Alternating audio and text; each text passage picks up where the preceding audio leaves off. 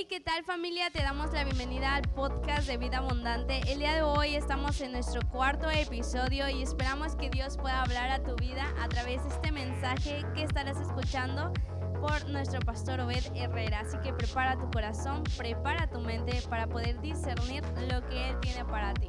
No lo olvides, conecta con nosotros, pero sobre todo, conecta con Jesús. Es increíble cómo, cómo se levanta la iglesia de Cristo creando nuevo contenido para que todos nosotros podamos tener tiempos de conexión con Dios a través de la música. Y, y qué, qué, increíble canción, qué, qué, qué increíble rola. Pues ¿cómo están? ¿Cómo ha estado su semana?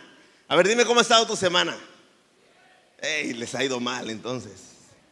Les, las han pasado muy mal entonces. ¿Cómo les ha ido su semana? Di chido, me está yendo bien. O sea, sincero, me está yendo mal. Y si no solamente te está yendo mal, si te está yendo re mal, pues me está yendo re mal. Porque hoy Dios te va a levantar otra vez. Hoy Dios te va a refrescar con su palabra y te va a decir, hey, échale ganas, yo estoy contigo.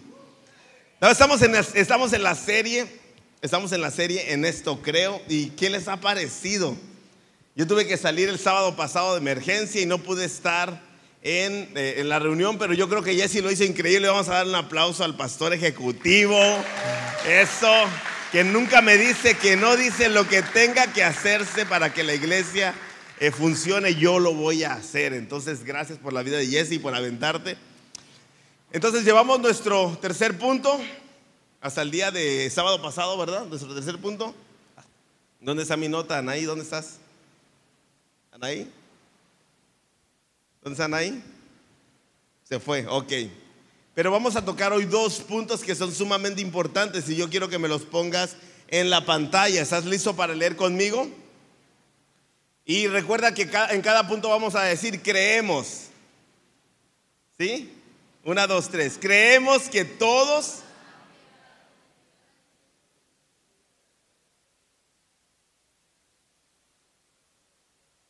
¿Apareció?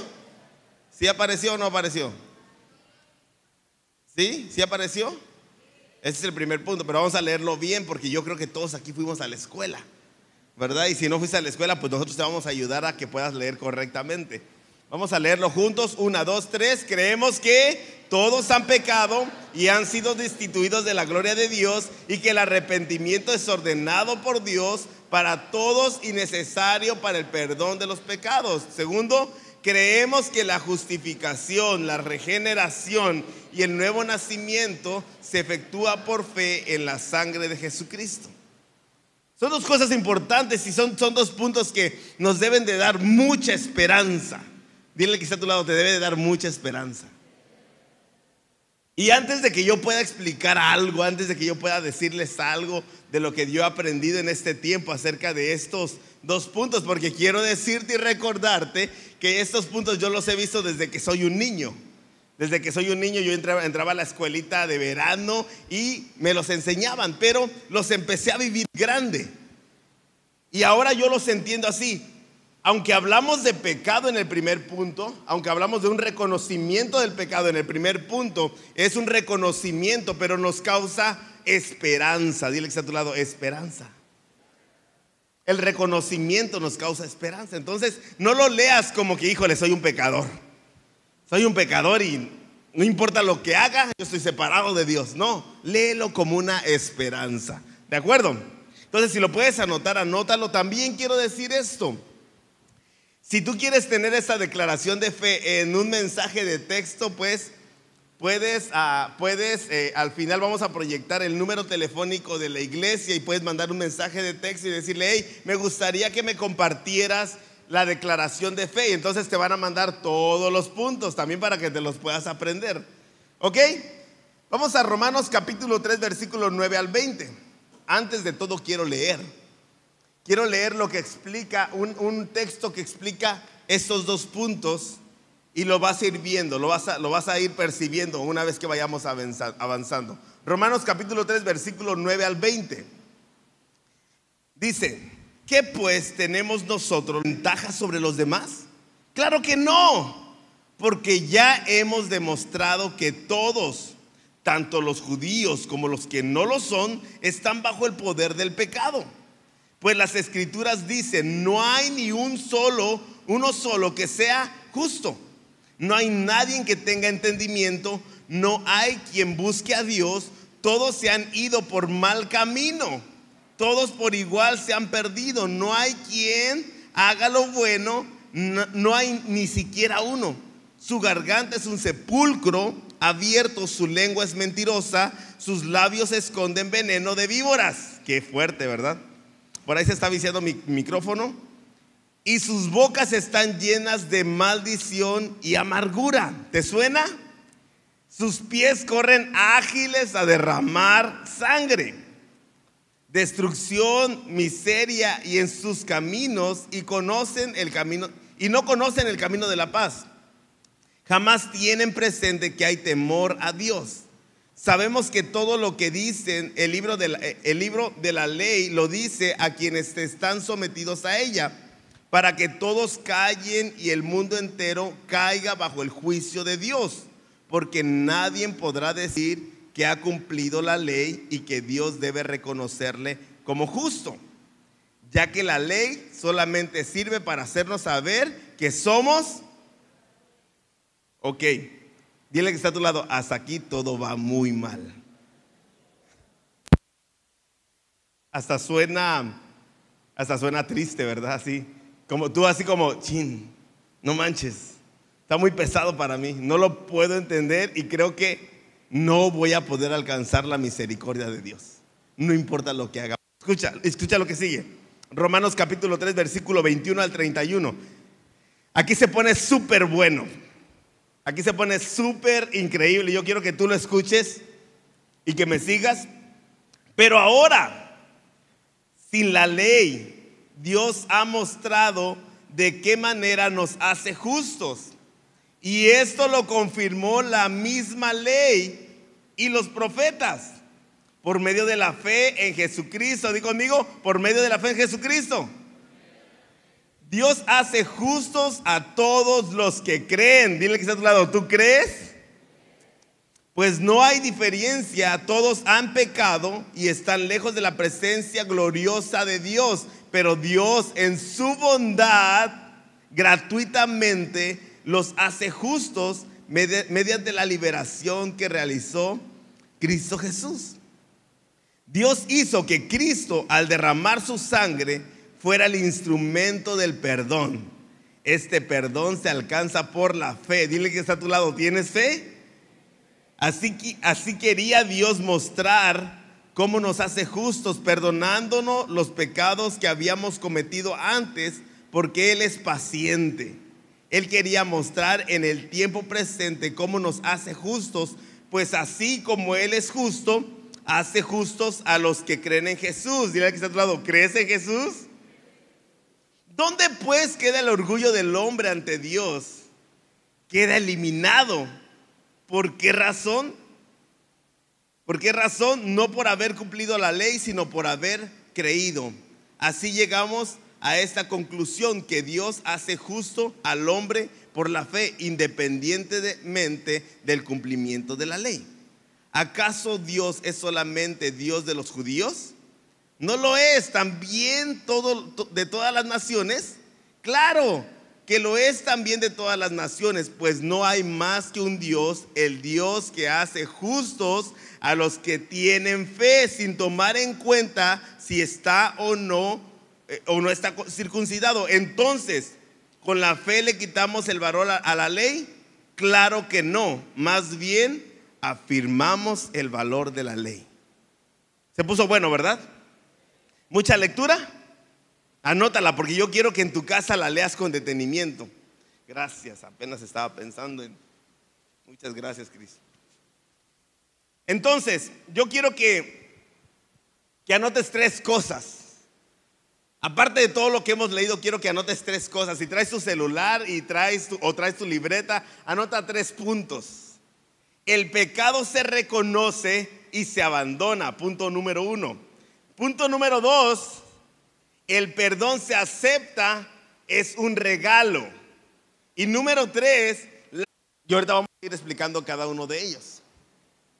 Vamos con el primero y yo quiero, yo quiero que tú estés muy atento porque me es importante que tú entiendas esto porque esto te da esperanza para poder caminar día a día en tu escuela, en tu trabajo, en la relación de familia, en todas las cosas que te rodean. Te tiene que dar esperanza para continuar.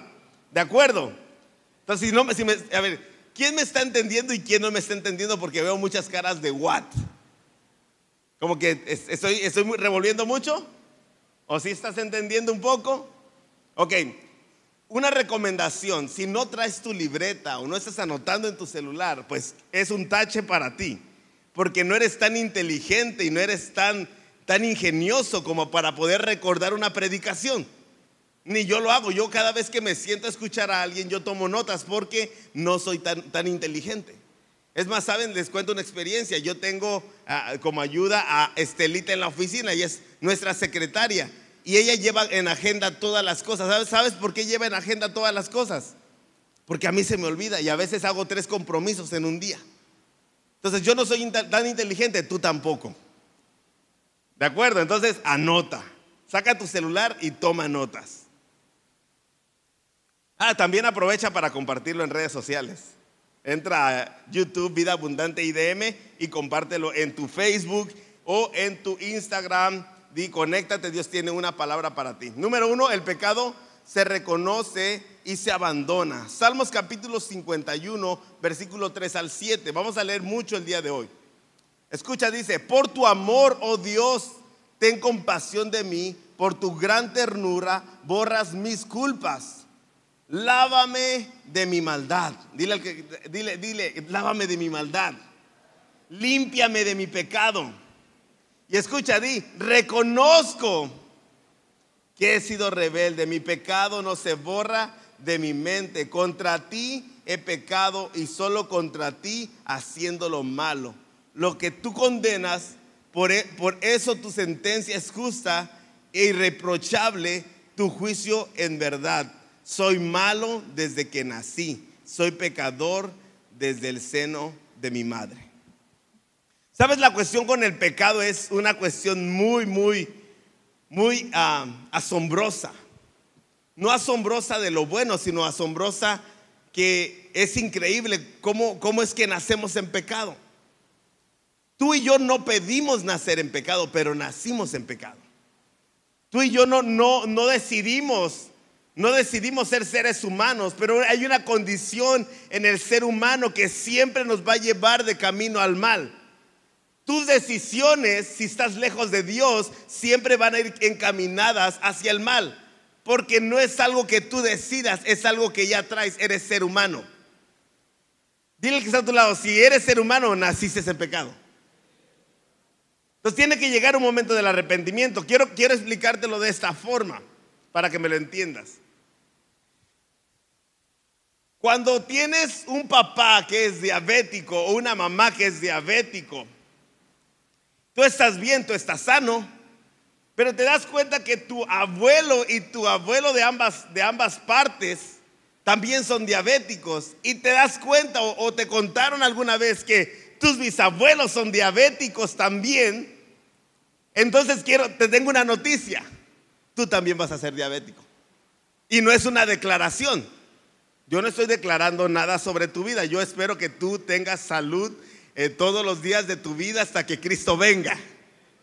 Pero tú tienes genes. Tu genética marca que vas a tener diabetes. Si no tienes los, los cuidados adecuados, si no visitas a tu doctor constantemente, si no te alimentas correctamente, si te tomas tres cocas en cada sentada en la comida, por supuesto, y comes un pan todas las noches, por supuesto que vas a tener diabetes. ¿Por qué? Porque eres propenso. No lo pediste, pero está en tu genética. Yo tengo mi, mi, mi abuelo, mi abuelo paterno, murió al quinto infarto. Mi papá ya tuvo tres infartos. O sea que si yo sigo comiendo carnitas y sigo comiendo grasita de res y sigo comiendo caldo de borrego, ¿qué creen que me va a pasar? Me va a dar un infarto. ¿Por qué? Porque soy propenso. Mi genética marca que yo soy propenso a, tener problemas cardíacos. ¿Sí, sí me entienden? Entonces, así es el pecado. Tú no pediste nacer en pecado, pero esa es la condición que Adán nos regaló. Dile, ay Adán, gracias. No juegues, pero ni modo, soy ser humano, tengo un padre y una madre del cual fuimos engendrados, porque lo creemos así. Entonces, somos pecadores porque el pecado entró por Adán, entró por un hombre. ¿Sí me entiendes? No es algo que tú busques, es algo que ya traes. ¿De acuerdo? Pero hay una verdad, hay una verdad increíble. Hablando de salud, cuando una persona reconoce su condición, cuando un diabético, cuando un hipertenso, cuando una persona tiene una enfermedad que es hereditaria y reconoce su condición, se abre una puerta de oportunidad. Si quieres anotar, cuando reconoces tu condición, se abre una puerta de oportunidad. ¿Sabes qué es la puerta de oportunidad? Es que te hizo reconocer tu situación, tú no lo pediste, pero lo tienes. Reconozco, soy joven aún, reconozco que puedo ser propenso a contraer alguna enfermedad hereditaria. Entonces, ese reconocimiento, ¿a qué te va a llevar? hacer todo lo pertinente para poder cuidarte, para poder cuidar tu salud, para comer saludable, para caminar todas las mañanas, para hacer unas dos horas de ejercicio al día, para todo eso. Entonces, esa enfermedad te va a dar, puede ser, pero tú ya hiciste todo lo posible para que no sea así. El problema con nosotros es que Siempre queremos vivir en negación. Eres pecador, le doy comida a los pobres, doy mi ofrenda, doy mi diezmo, no soy pecador. La cosa es que nosotros debemos de reconocer, porque esa es nuestra condición como seres humanos. Leímos, leímos en esta primera porción de, de Salmos capítulo 51 que dice el salmista, desde que estaba en el vientre de mi madre, ¿qué pecado puede tener un bebé? ¿Qué pecado puede tener un bebé? ¿Qué, qué situación de pecado puede tener un, un feto?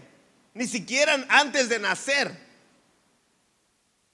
Entonces el salmista reconoce, incluso cuando estaba dentro del vientre, yo ya vivía en pecado. Fui concebido en el pecado. El reconocimiento abre una oportunidad yo quiero que lo primero que tú entiendas hoy, que esos puntos doctrinales nos ayudan a nosotros a recordar y reconocer que vivimos en pecado, no para condenación, sino para abrir una puerta de oportunidad. ¿De acuerdo? Dile que está a tu lado, no para condenarte, sino para darte una oportunidad. Yo no sé si tú alguna vez has escuchado a una persona que que sus papás vivió, eh, vivieron condiciones de enfermedades degenerativas y que dice, a mí nunca me va a dar. ¿Verdad? Sí, sí, sí, sí han escuchado eso. A mí nunca me va a dar, a mí nunca me va a suceder. Pues reconocer que somos propensos a pecar nos ayuda a cuidarnos del pecado. ¿De acuerdo?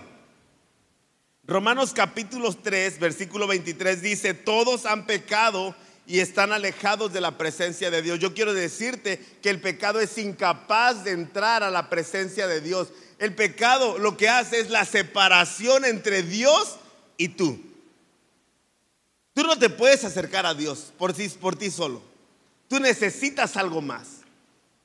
El pecado nunca te va a dejar acercarte a Dios, porque Dios es santo y justo. Y dentro de Él no puede haber maldad, no puede haber pecado. Entonces, si tú te reconoces como pecador, entonces dices, ok, soy pecador, necesito ayuda de alguien más. Yo no puedo acercarme a Dios por mi propia voluntad, necesito a alguien más. Pero yo te pregunto, ¿pedir ayuda es fácil? ¿Te es fácil cuando te encuentras en una situación complicada decirle a alguien más, oye, necesito tu ayuda? Oye, enséñame cómo alimentarme. Oye, enséñame cómo hago ejercicio. Oye, enséñame a hacer lo debido para no, no, no tener que sufrir lo que mi padre o mi madre sufrieron. Te pregunto, ¿es fácil pedir ayuda? Muchas veces nosotros vivimos en esta negación constante de saber que a veces, saber lo que viene, pero no hacer nada para resolverlo. ¿Te ha pasado? ¿Te ha pasado alguna vez? Sí, a mí constantemente me pasa, vivo en negación. Y constantemente tengo que decirle a Dios, Señor, sí soy pecador. Necesito ayuda. ¿De acuerdo? ¿Estás listo? Vamos bien. El reconocer es el primer paso para poder iniciar un camino de restauración en nuestra relación con Dios. Reconocer nuestro pecado es el primer paso. ¿Quiénes han dado el primer paso? Todos los estamos aquí sentados. Solamente es un recordatorio. Todos los que estamos aquí sentados hemos dado el primer paso, reconociendo que somos pecadores y eso nos va a ayudar a seguir. ¿De acuerdo? Dice Romanos capítulo 6, versículos 17 al 18 pero gracias a Dios, aunque ustedes eran esclavos del pecado, han obedecido de corazón al modelo de enseñanza que han recibido. Y una vez liberados del pecado, llegaron a, ser siervos de la justicia. No, no solamente reconocer que ha sido pecador hay otros pasos. Vamos con el segundo punto. El perdón se acepta como regalo. Yo le agregué otra cosa que puedes anotarlo. Y se cree por fe. ¿Sí, es, ¿Sí entendieron el primer punto? ¿Quedó claro? ¿Sí o no? Si no, díganme, ya saben, yo me regreso y no me importa que tenga ahí dos minutos, yo voy a explicar lo que yo pueda explicar en ese tiempo. ¿Todo bien? No los veo, no los escucho convencidos. El perdón se acepta como regalo y yo agregué y se cree por fe. Yo no sé tú, no sé tú, pero a mí a menudo me sucede y lo he dicho muchas veces en, en una prédica que es increíble cuando alguien hace algo por ti sin esperar algo a cambio. ¿Verdad? ¿Sí han escuchado? Lo dije una vez. Y a menudo me pasa que cuando quiero bendecir a alguien en la calle que no me conoce, es increíble ver la cara de, de what que ponen. Tú te bajas de la camioneta, lo, buscas y hasta te hacen así como que, este vato greñudo, ¿qué onda? ¿Qué me va a hacer? No, y tú quieres bajarte y lo bendices. ¿Sabes que Dios me dijo que te diera esto? O sabes, solamente quiero bendecir tu vida, toma esto. Y es increíble ver cómo, cómo la cara desencajada de decir, bueno, yo no te conozco, no, yo, yo no te pedí que me ayudaras. Muchas veces ya vas camino toda la, yo voy camino a la camioneta y volteo de, de reojo y miro cómo las personas están paradas así con, la, con, lo, con lo que les di y están mirando así como que, ¿qué pasó?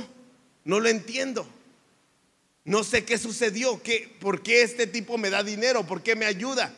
Yo no lo conozco. Porque no estamos acostumbrados a, recibir cosas gratuitas, ¿verdad? Regularmente queremos ganarlo todo. Queremos esforzarnos al grado de obtener las cosas por nuestros propios méritos. Y te digo, el recordatorio de que el perdón se acepta porque es un regalo, es porque tú no tienes la capacidad de merecer el perdón de Dios. Tú no tienes la capacidad de hacer algo suficientemente bueno para que Dios diga, hey Carlos, qué chido que lo hiciste, te perdono. No tienes esa capacidad. Ninguno de nosotros vivimos en la capacidad de ser perdonados por Dios en automático. Todo lo que hacemos, todas nuestras obras son como trapos de inmundicia, dice la Biblia. Todo lo bueno que puede provenir de ti no es algo bueno, es algo que a Dios no le agrada. Por eso el recordatorio de que el perdón es gratuito, pero a nosotros nos hace ruido lo que es gratis. No nos ayuda a crecer, como que decimos, bueno, algo quiere este tipo, algo está esperando este tipo porque me lo está dando gratis. Yo te digo hoy el día, el día de hoy yo te digo, hey, acepta el perdón. Pero la mayoría de nosotros vivimos la vida queriendo obtener el perdón de Dios por nuestros propios méritos, aún siendo cristianos, aún sabiendo la palabra. Seguimos persiguiendo obtener lo que Dios puede ofrecernos a través. Imposible. Dile que está a tu lado, es imposible. No vas a, no vas a lograrlo. Te vas a morir tratando y tratando y tratando y tratando. Pero lo padre es que Dios proveyó el canal perfecto para regalarte su perdón. No solamente te perdonó, sino que proveyó el canal perfecto para que tú fueras perdonado. Yo no sé si te emociona o no, pero a mí eso me causa una, una felicidad tan increíble. De, que Dios me diga, hey, ya no tienes que hacer nada. Ya no tienes que hacer nada, no te tienes que esforzar, no tienes que ir caminando de rodillas a la Basílica de Guadalupe para obtener el perdón. Ya no tienes que hacer la manda para obtener el perdón. Ya no tienes que hacer nada porque es gratis. Solamente tienes que aceptarlo. Solamente tienes que aceptarlo. Entonces yo quiero que le digas al que está a tu lado con convicción en los ojos, dile, acéptalo. Te conviene. Ya no luches por obtenerlo, ya lo tienes. Es tuyo. ¿Sí? Dice Romanos capítulo 3, versículo 25, dice, Dios hizo que Cristo, al derramar su sangre, fuera el instrumento del perdón. Este perdón se alcanza por la fe. Así quería Dios mostrar cómo nos hace justos, perdonándonos los pecados que habíamos cometido antes. Pero me gusta, leer, me gusta leer también Hebreos capítulo 7 del versículo 26 al 27, porque ahí dice los pecados de antes. Pero yo estoy seguro y en base a la palabra, no solamente te ha perdonado lo que has hecho antes, sino que te ha perdonado los pecados que vas a cometer en el futuro, porque seguimos siendo humanos. Seguimos siendo personas que nos equivocamos, seguimos en este proceso de crecimiento aún seguimos. Dice Hebreos es precisamente el sumo sacerdote que necesitábamos. Él es santo, sin maldad, sin mancha, apartado de los pecadores y puesto más alto que el cielo. No es como los otros sumos sacerdotes que tienen que matar animales y ofrecerlos cada día en sacrificio, primero por sus propios pecados y luego por los pecados del pueblo. Por el contrario, Jesús ofreció el sacrificio una sola vez y para siempre. Cuando se ofreció a sí mismo una sola vez y para siempre, una sola vez y para siempre una sola vez y para siempre. Esto te tiene que dar esperanza. Esto te tiene que animar cada día.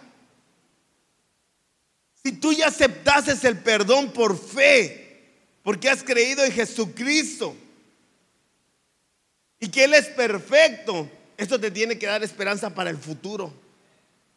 Porque sabes que vamos a seguir cometiendo errores como seres humanos. Yo sigo cometiendo errores. El pastor de esta iglesia sigue cometiendo errores. Si yo me hubiera sacrificado por ustedes, no sirve de nada. Ya estuvieran todos en el infierno. Pero fue único, perfecto. Jesucristo, el Hijo de Dios, el unigénito del Padre. Único.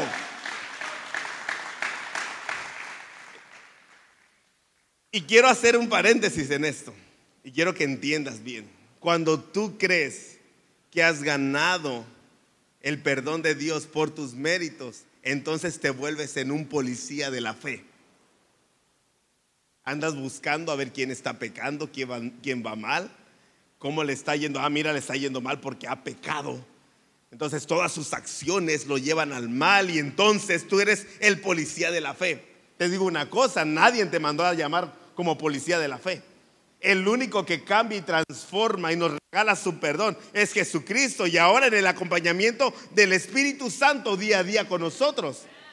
Entonces quien nos vigila y quien nos ayuda no eres tú, ni yo, es el Espíritu Santo.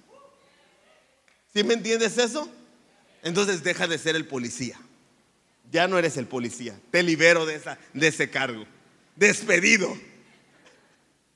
Ahora eres un hijo perdonado, amado, reconocido por Dios. Y que viene lo más increíble, que nos hace justos. Y la justicia, escúchame bien, la justicia es una vida de práctica. Es una vida que te lleva. Cuando ya aceptaste, ya reconociste el perdón, ya aceptaste, ya, ya reconociste tu pecado, ya aceptaste el perdón, entonces te, te tiene que llevar a caminar conforme a los estatutos y leyes que Dios ha establecido. No porque tengas que hacerlo para ganar algo, sino porque tú entiendes que esa ley, que eso que estableció Dios es lo perfecto para que tú y yo viviéramos en esta tierra y que no hubiera ley que nos sometiera. Tú lo cumples y no solamente lo cumples, sino que rebasas el estatus. La ley está aquí y nosotros rebasamos. Si la ley dice ayudas a uno, nosotros ayudamos a cinco. Si la ley dice obedece a tu padre y a tu madre, tú obedeces hasta, a tus bisabuelos. Completo, todo. Si la ley dice amarás a tu prójimo, no solamente lo amas, sino que haces todo para que Él esté bien. Nosotros con Jesucristo y el Espíritu Santo en nuestros corazones rebasamos esa ley. No la abolió, la cumplimos a la perfección y más. ¿De acuerdo? Dice, la justificación se practica. Romanos capítulo 3, versículo 22 al 24, dice, por medio de la fe en Jesucristo, Dios hace justos a todos los que creen. ¿A quiénes? Otra vez, no hay diferencia. Todos han pecado y están lejos de la presencia gloriosa de Dios. Pero Dios en su bondad y gratuitamente los hace justos mediante la liberación que realizó Cristo Jesús. Y dice Romanos capítulo 2, versículo 13. No corro, no grito, no empujo. Es cuando vas en las escaleras, es una ley. Cuando tú practicas, te eres obediente hacia lo que se está diciendo, entonces eres un practicante de la justicia. Te vuelves un participante de la práctica de la justicia. No puedes solo, todo es a través de Jesucristo y el Espíritu Santo. ¿De acuerdo? Solo cuando reconoces, cuando reconocemos nuestro pecado, aceptamos el perdón de Dios y vivimos caminando en la justicia que Jesús proveyó, es cuando realmente somos libres. Dile al que está a tu lado, yo quiero ser libre. Pero somos, no solamente somos libres, sino que alcanzamos el propósito de Dios para nuestras vidas. En serio, de verdad. No te lo juro ni te lo prometo, pero es verdad. Me encanta una historia que estaba leyendo mi esposa, una, una, leyó un libro. A mí no me gustan mucho las novelas, a mí me gusta más la lectura de, crecimiento, pero me estaba contando de lo que sucedía en esta historia. Se llama Amor Redentor y espero que no la, ¿cómo se dice? Spoilear. No quiero spoilearla, pero si lo quieres leer va a estar genial, está increíble. Porque habla de una mujer que no pidió nacer en pecado, pero nació en pecado. Habla de una mujer que que no merecía vivir la situación que vivió, pero la tuvo que vivir porque todos nacimos en pecado. Y esa fue la situación que ella tuvo que vivir. Ella, ella vivía una situación complicada, tan complicada que fue abandonada no solamente por su padre, sino fue abandonada por su madre. Y ella vivía en rencor constante ante Dios. Hasta que alguien se le presentó. Y cuando mi esposa me platicaba la historia, yo decía, me imaginaba a Jesús tratando de acercarse a ella, lanzando sus lazos de amor y diciéndole, yo ya proví, un, un, yo, ya yo, yo ya proveí el perdón para ti. Yo ya te regalé eso. Pero ella, ella queriendo, queriendo justificar todo, queriendo vengarse de todo. Alguien la amó tanto que la rescató de esa situación. Pero ¿sabes qué hacía ella? Cada vez que la rescataban, se iba otra vez. Y volvía a ir el esposo porque se casó con ella. Una historia de amor increíble. Se casa con ella y la vuelve a traer a la casa y ella se vuelve a escapar porque no logra entender cómo alguien puede amar, cómo alguien puede perdonar a ese nivel. Y una tercera vez se va, aunque ya había una confianza, ya había un amor, aún no había entendido, ni se había reconocido como pecadora, ni había entendido el amor. Se va una tercera vez, ¿verdad? Y en esa tercera vez ella entiende, entiende que era el amor. Entiende que realmente le amaban. Y acepta, acepta su condición. Luchó mucho, pasaron muchas otras cosas. Yo no leí el libro, lo leyó mi esposa. Pero lo poco que pude entender es esto. Que hasta el momento en que ella aceptó que no era capaz de rechazar el amor que había sido vertido sobre ella, hasta ese momento no solamente sanó su corazón, sino que cumplió un propósito en su vida. Qué increíble. Y me encantaba, me encantaba escuchar a mi esposa hablando porque dije, esto se parece mucho a mi vida. Eso se parece mucho a la vida de cada uno de nosotros. Que no reconocemos nuestro pecado, pero tampoco aceptamos el perdón y por ende no somos justificados. Pero qué increíble que Dios constantemente, constantemente, Jesús constantemente, el Espíritu Santo constantemente está atrás de ti, queriendo hacerte entender que su perdón lo es todo, que su amor lo es todo, que Él es perfecto en todo lo que hace y que te está dando la oportunidad no solamente de ser perdonado, sino de ser justificado y de cumplir el propósito de Dios en tu vida. Esa mujer era estéril en la historia.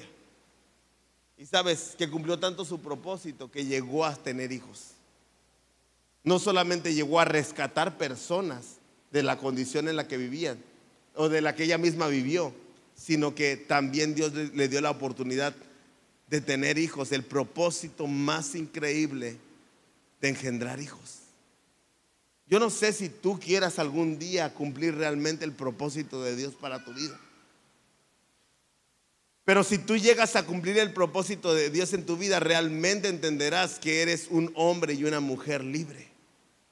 Un hombre y una mujer libre es capaz de poner a Dios por sobre todas las cosas. Yo no sé si eso te, hace, te, ayuda, te hace ruido o te, ayuda algo para tu, tu día a día. Yo no sé si esto te, te anima y te, y, te y te llama la atención para poder vivir una vida realmente aceptando que eres pecador, pero que eres perdonado y justificado.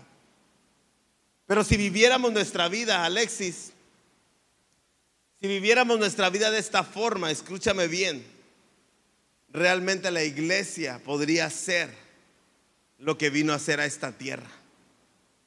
¿Y qué venimos a hacer? Venimos a hacer que el nombre de Dios se haga más famoso cada vez. Venimos a hacer que lo que sucedió conmigo, el perdón que yo recibí, la justificación que yo recibí, se extienda a otros.